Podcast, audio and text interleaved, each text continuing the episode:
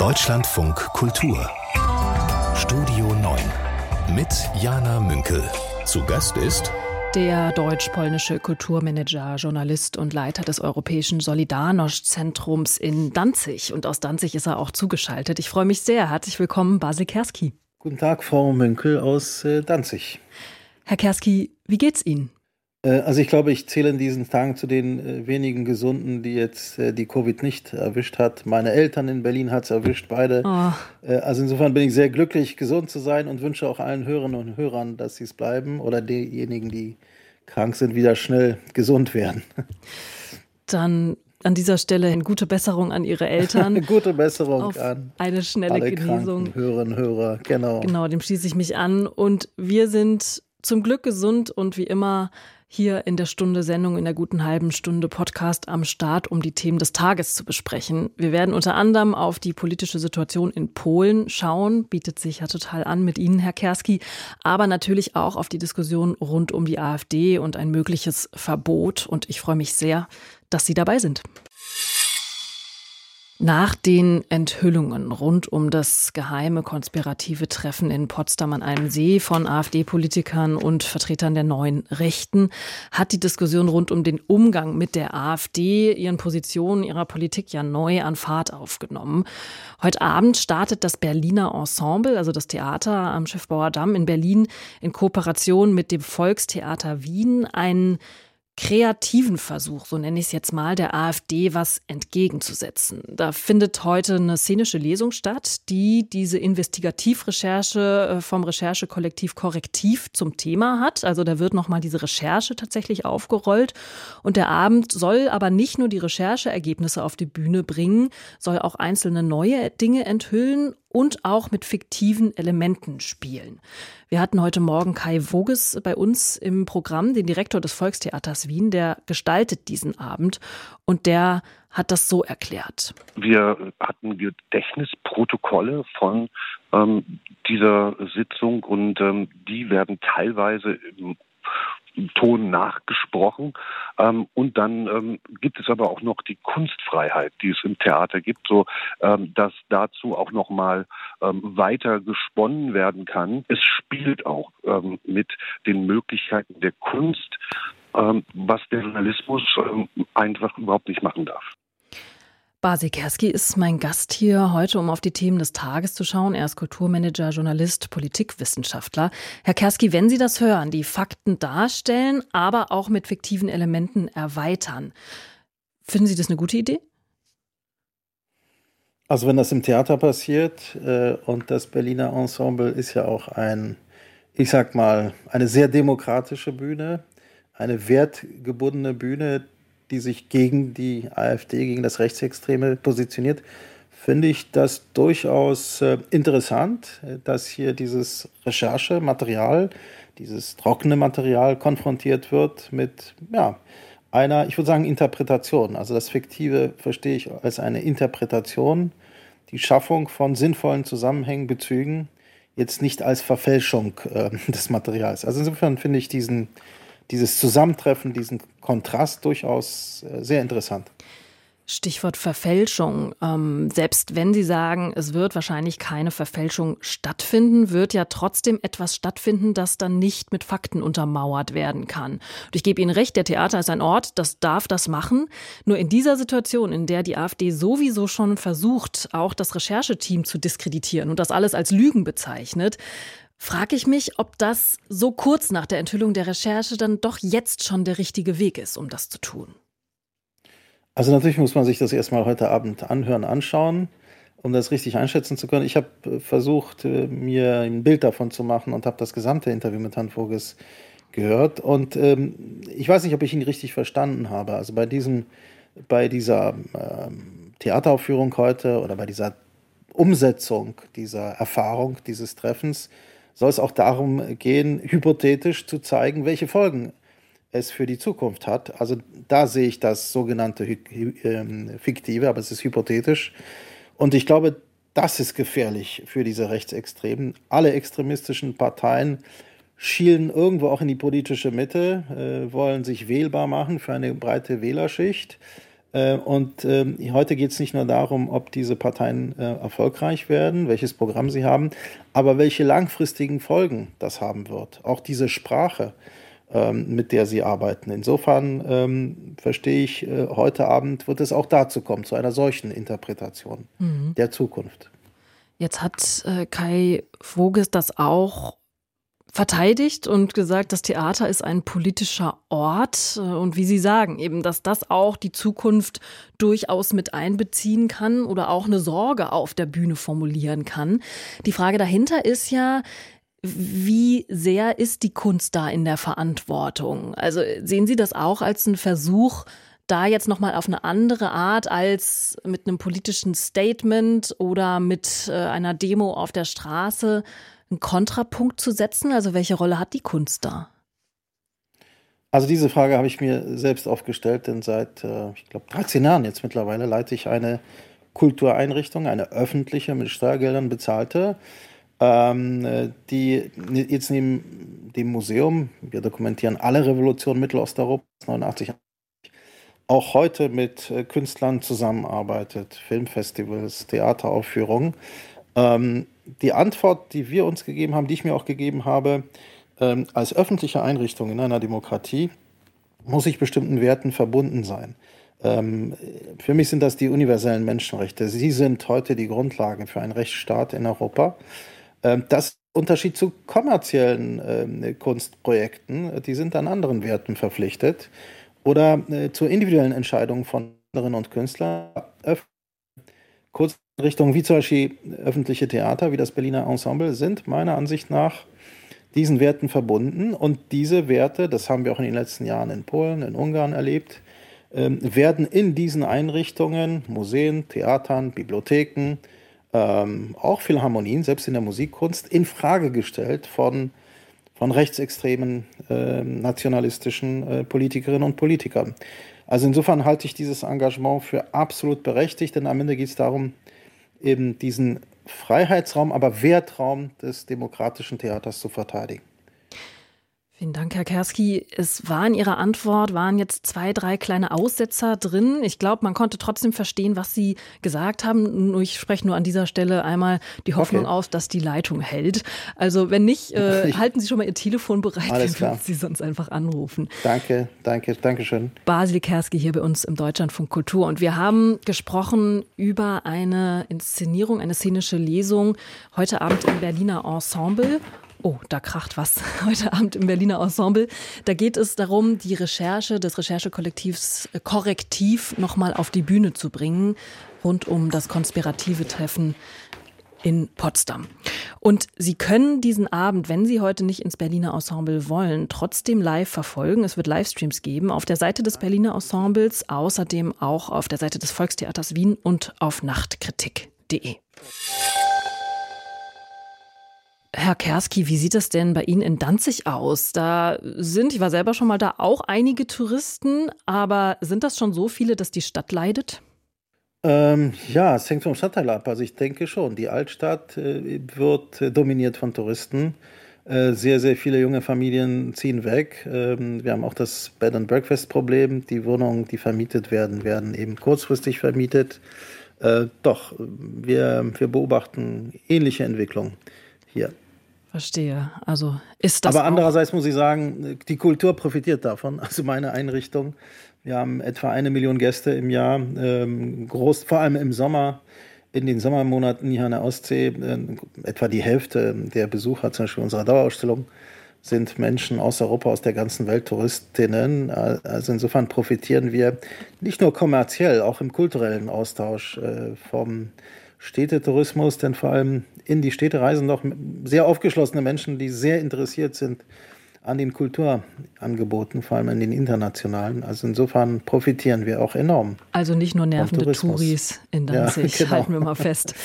Basikerski genau. ist der Leiter des Europäischen Solidarność-Zentrums in Danzig. Er ist außerdem Journalist und Politikwissenschaftler und er ist heute hier zu Gast, um auf die wichtigen Themen des Tages zu schauen. Und nachdem Donald Tusk in Polen wieder Regierungschef ist, ging ja, so habe ich es schon wahrgenommen ein ziemlich erleichtertes Aufatmen durch Europa. Aber wenn ich mir jetzt so die Meldungen anschaue, die aus Polen kommen, äh, über den Widerstand, den der Staatschef Duda zum Beispiel leistet, ähm, dann weiß ich gar nicht, ob dieses Aufatmen so locker weitergehen darf. Also es ist ja auch so, dass das Verfassungsgericht und teilweise auch der oberste Gerichtshof, so heißt es, in der Hand von Peace-Anhängern teilweise nach wie vor ist. Und da habe ich gelesen, dass es wirklich auch ähm, manchmal so passiert, dass eine Kammer entscheidet, dass der Präsident Recht hat und eine andere, dass der Präsident im Unrecht ist. Also so ein verfassungsrechtliches Wirrwarr, ganz viel auch durch Doppelstrukturen verursacht. Ist das so, Herr Kerski? Ist da gerade so ein juristisches, auch politisches Wirrwarr, das Sie da auch wahrnehmen als Bürger Polens, der dort wohnt? Jein. Also zunächst einmal muss man sagen, es fanden äh, Wahlen statt unter sehr ungünstigen Bedingungen, also total kontrollierte Medien von der alten Regierung. Die fanden am 15. Oktober statt und die haben etwas gezeigt, was großartig war. Die absolute Mehrheit der Menschen hat eine breite Koalition von drei Wahllisten, elf Parteien insgesamt, äh, den Auftrag gegeben, einen, ja, die Demokratie wieder auf sichere äh, Füße zu stellen. In, in beiden Kammern absolute Mehrheiten. Das Problem ist, äh, wir haben einen Präsidenten des alten Regierungslagers. In Polen ist es so, der Präsident hat nicht so viel Macht wie der französische, amerikanische, aber mehr als der deutsche. Das heißt, er kann vor allem blockieren. Und äh, was wir jetzt sehen im Alltag, ist eine äh, ja, großartige Erneuerung der Demokratie. Also ich als Kultureinrichtung habe es endlich mit Partnern zu tun, die von mir keine Ideologie erwarten. Mhm. Also die Freiheit hat zugenommen, aber der Präsident nutzt sein Veto, nutzt zum Beispiel auch sein Begnadigungsrecht, ähm, um Dinge zu blockieren, Entscheidungen zu blockieren, der Justiz. Und im Justizapparat muss man unterscheiden zwischen der absoluten Mehrheit der Richterinnen und Richter, die haben in den letzten Jahren auch Widerstand geleistet äh, gegen die Einschränkung des Rechtsstaats und einzelnen ähm, ja, Menschen, vor allem Staatsanwälten, die nominiert wurden von der alten Regierung, um diese ja, Revolution, äh, diese nationalistische Revolution umzusetzen. Diesen Konflikt gibt es jetzt. Nächstes Jahr wird der neue Präsident gewählt. Ähm, also wir werden es mit, einem, mit einer sehr schweren Übergangszeit zu tun haben. Äh, aber das Entscheidende ist dieses demokratische Mandat. Äh, das wird sich durchsetzen. Also Polen ist wieder eine sehr starke Demokratie. Das, äh, das ist auch das Lebensgefühl hier.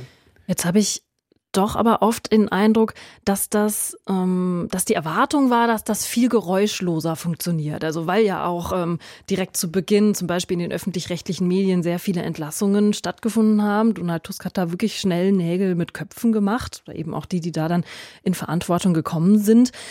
Ich frage mich, ähm, ob es Dinge gibt, die Sie anderen Ländern in der EU oder eben auch allgemein Interessierten, die sagen, wie funktioniert das denn? Ähm, so eine vorher sehr rechtsnationale äh, Regierung, die sehr, sehr viel umbauen wollte, wieder loszuwerden. Was sind da Schritte, die man sich abgucken könnte? Gibt es solche? Also zunächst, zunächst einmal zu den Schwierigkeiten, die Sie benannt haben. Also das sind so, ja, ich denke mal vor allem zwei. Das eine ist die Frage, ja, wie verhält sich der Staatspräsident? Und äh, ich bin enttäuscht. Ich dachte, er wird sehen, die absolute Mehrheit, weil diese Mehrheit, das sind ja Menschen äh, verschiedener Denkrichtungen, von links bis konservativ, aber für die Verfassung, für Europa, dass der Präsident äh, sich anpassen würde. Ähm, das hat er nicht getan. Äh, er, er, er ist absolut auf der politischen Seite der alten Regierung. Das ist eine Enttäuschung. Und das andere, äh, was man betonen muss, ähm, und das ist eine Erfahrung dieser rechtsextremen Regierungen, sie stoßen überall auf Widerstand, auch im Staatsapparat, Armee, ähm, Polizei, Gerichten und versuchen natürlich ihre Menschen da zu installieren und äh, auch mit ihren Rechtsinterpretationen. Und dabei entsteht eine Situation, die würde ich sogar bezeichnen als doppelten Staat. Mhm. Ja, das heißt, sie haben äh, den Mainstream-Staat im Sinne von einer politischen Mehrheit und dann haben sie noch sozusagen diese ideologischen äh, Nominierten. Ähm, und dann versuchen natürlich Rechtsextreme, wenn sie die Macht verlieren, ähm, Krisen herbeizuführen. Ähm, also die Situation in Polen hat etwas meiner Ansicht nach vom Klima ähm, mit dem Capitol Hill zu, äh, zu tun, ja, also mit der Situation Trumps. Trump verliert die Wahlen, ähm, äh, scheidet aus dem Amt, ähm, aber akzeptiert sie nicht und schafft ein konfliktreiches, gefährliches Klima. Äh, Capitol Hill war wirklich schlimm, viel Gewalt. Ähm, wir sehen in Polen glücklicherweise noch eine friedliche Auseinandersetzung. Aber diese Stimmungsmache äh, der alten Regierenden, ähm, äh, das Übergeben, äh, der Stil des Übergebens der Macht erinnert mich sehr stark ähm, an Trump. Und das ist eine Erfahrung, an die, an die wir uns leider gewöhnen müssen. Äh, nicht nur in Polen, sondern in den USA. Oh, ich wollte gerade sagen, ich muss einmal kurz durchatmen, weil Sie ja gerade die Situation in Ihrem eigenen Land mit dem Sturm, mit der beim Sturm aufs Kapitol vergleichen und dabei so extrem entspannt klingen. Machen Sie sich ich, da nicht? Ich, ich meine ein Klima. Also ich meine ein Klima. Ähm, also Sie müssen sich mal äh, vorstellen, ähm, der wichtigste Konflikt auch dieser Tage äh, ist um ähm, die Begnadigung von zwei führenden Politikern der alten Regierung, der langjährige Innenminister und äh, sein Stellvertreter sind äh, von polnischen Gerichten bereits 2015, aber jetzt wieder ähm, verurteilt worden ähm, als Kriminelle, weil sie ihre Macht benutzt haben, um Menschen zu schaden, politischen Feinden zu schaden. Jetzt nutzt äh, der Präsident ähm, äh, seine Möglichkeit der Begnadigung, um diese Menschen freizusprechen. Die Partei äh, spricht sie sogar heilig zu Märtyrern äh, der Demokratie. Ähm, und dieses Lager nutzt auch einzelne Richter, Interpretation von Juristen, um die Rechtsprechung gegenüber diesen Politikern in Frage zu stellen. Mhm. Und wieso habe ich so Erinnerungen an Washington? Was tut der Präsident? Er begnadigt sie nicht nur, ähm, sondern er lädt sie in den Präsidialpalast ein schafft ihnen Möglichkeiten, um dort länger zu bleiben. Aber die polnische Polizei ähm, ist vor wenigen Tagen in den Präsidialpalast äh, gelangt und hat diese Menschen verhaftet. Also mhm. Also der Rechtsstaat will sein Machtmonopol durchsetzen. Der Präsident hat in diesem Fall, wie soll ich sagen, geflirtet mit einer anderen Interpretation, die den heutigen Rechtsstaat, das heutige Machtmonopol in Frage stellt. Das mhm. meinte ich mit dem Vergleich. Mhm. Die absolute Mehrheit der Polen und Polen ist äh, nicht bereit, gewaltsam Interessen durchzusetzen, ist demokratisch, also gibt es keinen Sturm aufs Parlament.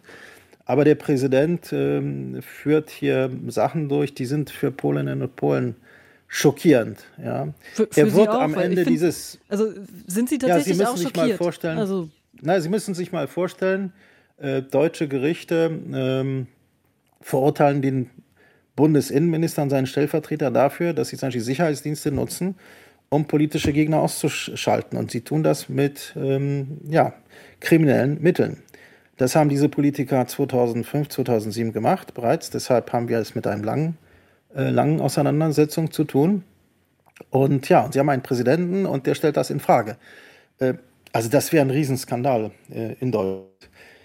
Uns äh, weitere Untersuchungen, also das polnische Parlament wird jetzt in den nächsten Wochen untersuchen, inwieweit, inwieweit auch diese Minister und diese Ämter in den letzten acht Jahren zum Beispiel Menschen abgehört haben, Politiker, Journalisten abgehört haben mit dem berühmten Pegasus-System, was in Israel eingekauft wurde. Das mhm. war geplant im Terroreinsatz, aber ist in Polen eingesetzt worden gegen Demokratinnen und Demokraten.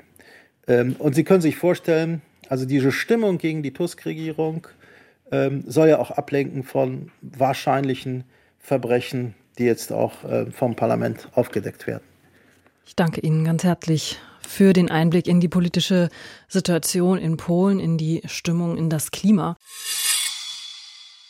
Basikerski ist deutsch-polnischer Kulturmanager. Er leitet das Europäische Solidarność-Zentrum in Danzig. Und von da ist er auch zugeschaltet, um auf die Themen dieses Tages zu schauen. Wir hatten es ja gerade sehr anschaulich von der neuen Regierung in Polen und wie sich eine vorher rechtsextreme Politik wieder zurückdrehen lässt und was es dafür braucht. Und wir möchten das zum Anlass nehmen, auch auf den Kulturbereich zu schauen. Ich fand bemerkenswert. Ähm, und das passt natürlich total zu Ihnen, Herr Kerski, als deutsch-polnischer Kulturmanager, Solidarność-Zentrumsleiter. Ich fand bemerkenswert, dass Anfang des Jahres die Nachricht auch durch die deutschen Medien gegangen ist, dass der Beitrag von Polen für die Biennale in Venedig geändert worden ist. Der neue Kulturminister Sienkiewicz, der wird nicht das ursprünglich geplante Bild hinschicken. Das sollte eigentlich das Bild Nord Stream 2 sein, ein Bild, das Angela Merkel und Putin mit einem Hakenkreuz zeigt. Stattdessen wird das polnisch-ukrainische Kollektiv Open Group für Polen den Pavillon gestalten. Steht es stellvertretend für die Situation in Polen im Kulturbereich? Also auch da ein großes Aufatmen, äh, wieder mehr Freiheit? Absolut. Also die, gut, dass Sie vor allem dieses Beispiel genannt haben, weil ähm, ja, der Beitrag in Venedig ist ja so ein bisschen so ein Schaufenster in die Welt. Und da geht es auch darum, jetzt weniger nationale Kultur darzustellen, sondern wie soll ich sagen, also den, den Geist einer europäischen Nation, auch den, den europäischen Geist zu präsentieren. Äh, und wir hatten es in den letzten acht Jahren mit einer nationalistischen rechten Regierung zu tun. Was heißt das? EU-kritisch. Sie konnte das nicht so deutlich machen, weil die Mehrheit der Polen und, und Polen, auch der Wähler, ist für Europa. Das ist eine Sicherheitsgarantie. Ähm, aber sehr kritisch gegenüber den universellen Werten, äh, kosmopolitischen Einstellungen. Ähm, ich hätte beinahe gesagt, äh, so ähnlich wie die AfD, aber was diese Parteien dann doch unterscheidet, ist zum Beispiel das Verhältnis äh, zu Putin, zu Russland. Also sind dann doch andere Verbindungen und eine andere natürlich Interpretation der, der deutschen Geschichte, der deutsch-polnischen Geschichte. Äh, aber im, im Kern sehr, sehr ähnliche äh, nationalistische Vorstellungen. Und diese Regierung hat sich sehr, sehr darum bemüht, nicht nur die wichtigen öffentlichen Medien zu verändern, ähm, sondern auch ähm, Kultureinrichtungen. Da, wo öffentliches Geld in Kultur äh, fließt, so zu positionieren, dass natürlich deren Wertvorstellungen äh, vertreten werden. Mhm. Äh, insofern war die Besetzung des Kulturministers entscheidend. Bartłomiej Sienkiewicz, vielleicht kennen einige diesen Namen, denn der Urgroßvater dieses Ministers, das ist direkte Linie, ist der Literaturnobelpreisträger Henrik Sienkiewicz, ah. Den Roman, glaube ich, kennen doch die meisten. Ja. Ähm, also eine sehr symbolische auch ähm, Besetzung. Das ist ein Spitzenpolitiker, der war mal Innenminister in der ersten Tusk-Regierung, aber ein, ein, ein herausragender Intellektueller, äh, der auch diese neue Veränderung sehr, sehr stark repräsentiert und die Bedeutung der Kultur und der Kultureinrichtungen. Sie haben jetzt vorhin schon einmal angedeutet, dass auch Sie als äh, Chef des Solidarność-Zentrums viel freier wieder sind in Ihrem Agieren. Woran machen Sie das denn fest? Also haben Sie ein Beispiel, was Sie jetzt einfach tun können, wo Sie vorher vielleicht erstmal drüber nachdenken mussten, wie Sie es also angehen? Jetzt unabhängig, also jetzt unabhängig von Personen ähm, ähm standen wir mit unserem öffentlichen Auftrag, wir sind 2007, 2008 gegründet worden. Äh, unser öffentlicher Auftrag ist äh, an den europäischen Charakter der großen Bürgerinnenrevolution 89, 91 zu erinnern, also nicht nur an die Solidarność-Bewegung, auch an die Frauen und Männer, die mutigen Frauen und Männer in Europa, ehemalige DDR, Tschechoslowakei, äh, weil es geht darum, das ist unser Auftrag, die europäische Identität zu stärken. Und ich hatte das ja bereits ähm, erwähnt, auch heute. Ähm, wir stehen für die Frage, ja, was heißt denn Solidarität heute? Und die Antwort hat man uns mitgegeben. Wir sollen den universellen Menschenrechten verpflichtet sein. Also einem Solidaritätsbegriff, den Menschen zu erklären, zu vermitteln, der nicht eingeschränkt ist äh, auf Nation, Region, Stadt, Familie. Sie sehen, alleine mit dieser Mission äh, waren sehr schwieriger Partner für eine mhm. nationalistische äh, Regierung, ja, auch eine nationalistisch-katholische Regierung. Ähm, wie hat sich das in Ihrem Alltag Wie hat sich das in Ihrem Alltag geäußert? Also haben Sie dann mit bestimmten äh, Institutionen einfach gar oh nicht Gott, also gesprochen? also wissen Sie, jetzt muss ich ein bisschen schmunzeln, weil wenn Sie äh, Kulturinteressierte in Polen fragen, dann kennen die alle unsere Einrichtungen und die Konflikte der letzten acht Jahre. Mhm. Das hat auch etwas äh, auch mit der Gegenwart zu tun. Wir dokumentieren hier die Geschichte einer Volksbewegung. Die Solidarność hat 81 im Kommunismus unter Brezhnev in Polen eine Organisation registriert, die hatte 10 Millionen registrierte Mitglieder. Das war die größte demokratische Massenbewegung. Die ist dann natürlich verboten worden. Dezember 81, Menschen sind interniert worden, Menschen sind ermordet worden. Es war ein Konflikt in den 80er Jahren. Ähm, aber diese Bewegung siegte dann 89. Übrigens vor genau 35 Jahren begann der runde Tisch in mhm. Polen. Das war der Öffner auch für den Mauerfall im Herbst 89. Das heißt, ich vertrete hier ein, ein, ein überragendes nationales Erbe, also eine politische Kultur, Erfahrung. Und natürlich geht es auch heute in der Politik zu sagen, wer steht dir näher? Und da haben wir auch zwei Auseinandersetzungen. Die Nationalisten sagen, es war eine nationale Befreiungsbewegung. Und die Demokraten sagen, polnische äh, nationale Befreiungsbewegung, aber für Europa auch. Äh, stellvertretend dafür steht der Leader, Lech Wałęsa, der lebt ja noch, der ja. berühmte Elektriker. Äh, der ist 80, der ist Friedensnobelpreisträger, der stand auf unserer Seite. Und wir als Institution, ich auch als Person, waren mittendrin in diesen Konflikten. Das endete am Ende so, dass die Regierung vor ungefähr zwei, drei Jahren eine in Danzig hier, wenige Meter von uns entfernt, eine Gegeneinrichtung geschaffen hat. Das Institut für das Erbe der Solidarność. Äh, aber die sind noch nicht so weit, um so sichtbar zu sein wie wir. Ähm, und auch unser Haus ist eine Agora, das ist ein offener Raum, jeden Tag geöffnet. Das heißt, wir wurden auch zu einem Asylraum für alle Menschen, die gegen diese acht Jahre gekämpft haben, gegen mhm. diese nationalistische Revolution. Das ist in Deutschland heute kaum vorstellbar, aber ich denke, in, sollten wir leider, sollten wir leider äh, eine AfD-Regierung kriegen, äh, werden auch Kultureinrichtungen, Theater, Museen, äh, auch Orte der Auseinandersetzung sein. Ähm, vergleichbar durchaus mit unserer Erfahrung. Ja. ja, bei mir bleibt das Wort Asylort auf jeden Fall hängen. Mich interessiert noch ähm, kurz Ihre Haltung zu einem Termin, der heute stattfindet. Bundespräsident Frank-Walter Steinmeier übergibt heute historische Fotografien aus dem Warschauer Ghetto an ein Museum, an das Polin-Museum in Warschau. Das sind äh, Fotografien einer Lazarettschwester, Helmi Spätmann. Die hat sich damals heimlich ins Ghetto geschlichen und Fotos gemacht, obwohl das streng verboten war. Das wird jetzt gesehen als Symbol deutsch-polnischer Kulturpolitik, aber auch Erinnerungskultur. Und ich frage mich, ob diese ja, feierliche Übergabe heute, die von Bundespräsident Frank-Walter Steinmeier da durchgeführt wird, ob das unter der alten Regierung so möglich gewesen wäre.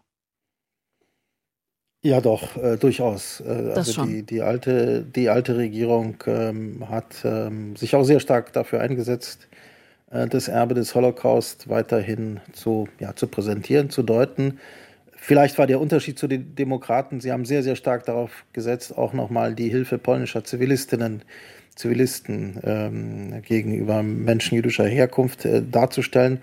Aber insgesamt gibt es da einen, einen breiten Konsens. Ähm, ist es kein Konflikt? Allerdings, ähm, das heutige Museum, äh, das heißt ganz genau Museum der Geschichte der polnischen Juden Polin, ähm, Polin hieß auf Jüdisch, ja, dort, wo du dich niederlassen kannst. Und das war eigentlich der Name für Polen. Denn vielleicht wissen es viele nicht, Polen war über Jahrhunderte das historische Polen, das umfasst heute auch die Ukraine, Belarus, Teile Russlands. Das war das Hauptsiedlungsgebiet des Judentums weltweit. Das war der einzige Ort, wo sich Judinnen und Juden in, in dieser millionenfachen Art und Weise niedersetzen konnten und auch verschiedene Strömungen des Judentums entwickelt, entwickeln konnten. Dafür steht dieses Museum. Dieses Museum ist wie unser Haus geschaffen worden, um Polen zu verbinden mit der Welt, ähm, sehr kosmopolitisch. Und ich glaube, für die meisten Hörerinnen und Hörer ist die Information wichtig, das steht an einem ganz wichtigen Ort, wenige Meter äh, von dem Ghetto-Denkmal in Warschau, vor dem Willy Brandt gekniet hat. Mhm. Ähm, also diese, dieses neue Gebäude schafft nochmal eine neue Qualität dieses Erinnerungsortes. Ähm, es gab Streit um den Direktor. Der Vorgängerdirektor, Professor Darek Stoller, ein hoch angesehener Historiker, ist von der Peace-Regierung nicht berufen worden vor vier Jahren, obwohl er die Ausschreibung gewonnen hat. Ähm, denn er fiel ihnen auf mit äh, dezidierten äh, Kommentaren zum Problem des Antisemitismus und der Fremdenfeindlichkeit heute in Polen. Ähm, sie wollten keinen so aufgeklärten politischen äh, Direktor. Ähm, aber es gab dann eine Konsenslösung. Der Nachfolger ist, ist auch ein sehr renommierter Kollege. Aber heute, wie ich gesehen habe, trifft der Bundespräsident eine Legende denn ähm, diese Fotos wird Marian Turski gegenübernehmen. Der ist über 90 Jahre, ist ein Auschwitz-Überlebender und der ist der Chef des Internationalen Auschwitz-Komitees. Und Marian Turski war in den letzten Jahren eine große Autorität, denn er hat sich massiv gegen alle Formen des Autoritarismus, des Nationalismus eingesetzt. Sehr, sehr laut. Also es wird eine eine spannende Begegnung mit dem Bundespräsidenten. Wir haben jedes Jahr eine Denkfabrik, also ein Jahresthema, und darüber entscheiden Sie, liebe Hörerinnen und Hörer. Und Basi Kerski, ich möchte Sie bitten, diesen Satz anlässlich unseres Jahresthemas hier gleich mal zu vervollständigen. Deutschlandfunk Kultur. Eine Reise in die Zukunft. Es könnte alles so schön sein, wenn. Wenn wir keinen Krieg mehr in der Ukraine hätten. Das ist ein großer Satz. Den würde ich so unterschreiben. Was denken Sie denn, wie viel ja, Potenzial des Wahrwerdens steckt da drin, Herr Kerski? Hm, gute Frage, wissen Sie. In, Kleines Stöhnen. Jetzt, ja, weil jetzt im, im, Februar werden wir wieder uns an diese große Invasion, russische Invasion vor zwei Jahren erinnern. Aber eigentlich werden wir in wenigen Tagen den zehnten Jahrestag dieses Konflikts äh, begehen. Also alleine zeitlich nimmt das schon solche Dimensionen äh, an, die unvorstellbar sind. Und äh, also ich befürchte, äh, Russland wird es nicht gelingen, die gesamte Ukraine zu besetzen. Ähm, aber wir sehen, dass ähm, die Ukraine als demokratischer Staat ähm, tut sich sehr, sehr schwer gegen diese Übermacht. Denn es ist ja nicht nur Russland, auch der Iran ist involviert, Nordkorea, China unterstützt Russland. Ähm, es wird ein, ein langer Krieg und ich denke, Veränderungen wird es nur geben, Frieden wird es nur geben, wenn in Russland ein Umdenken stattfindet und das ist nicht in Sicht. Äh, das sind ja harte Worte leider. Das heißt, die Taurus-Marsch-Flugkörper, die gerade in Deutschland wieder in der Diskussion sind, äh, die Unionsfraktion will heute Nachmittag eine namentliche Abstimmung im Bundestag über den Entschließungsantrag äh, durchführen. Äh, die sind da nicht der große Gamechanger aus Ihrer Sicht. Na, wissen Sie, also wenn der, mm, der ukrainische Generalstab hat in den letzten zwölf Monaten sehr viele Erfahrungen kommuniziert, ähm, die sie gemacht haben mit Vergleichen. Zweiter Weltkrieg, Erster Weltkrieg. Und da fällt mir alleine eins auf. Äh, schauen Sie, zum Beispiel die, die Teilnahme der USA ähm, am Ersten Weltkrieg, am Zweiten, war entscheidend. Die USA, die anfangs äh, distanziert waren, sich nicht engagieren wollten, sind dann militärisch eingestiegen und, und haben dann äh, zu diesem entscheidenden Wechsel geführt. Äh, wenn wir uns heute die USA anschauen, dann ist sie eben tief zerstritten, vor allem an der Ukraine-Frage. Und Sie sehen die Blockade im Parlament, Sie sehen Trumps ähm, Offensive. Also auch dieser transatlantische starke Faktor wird, wird uns sehr, sehr fehlen bei der Unterstützung der Ukraine, jetzt kurzfristig. Basi Kerski hier bei uns im Deutschlandfunk Kultur. Und wenn Sie jetzt am Radio sitzen oder die Kopfhörer aufhaben und denken, ah, da würde ich jetzt gern was zufügen oder da würde ich gern was fragen oder daneben legen, argumentativ, dann können Sie das am Freitag bei uns wieder im offenen Studio tun. Sie können live ins Studio schauen über den Livestream und im Chat mitdiskutieren. Die Journalistin Gilda Sahebi wird zu Gast sein und mehr Infos und den Teilnahmelink, den finden Sie unter deutschlandfunkkultur.de slash offenes Studio. Der Kulturmanager, Journalist und Leiter des Solidarność-Zentrums in Danzig war mein Gast hier heute, Basil Kerski. Herr Kerski, Sie haben mir gerade während der Musik erzählt, dass Sie ein ziemlich verrücktes Jahr vor sich haben. Was ist da alles los? Ja, also in diesem Jahr wird die, das Haus, unser Haus, also diese öffentliche Agora, zehn Jahre alt.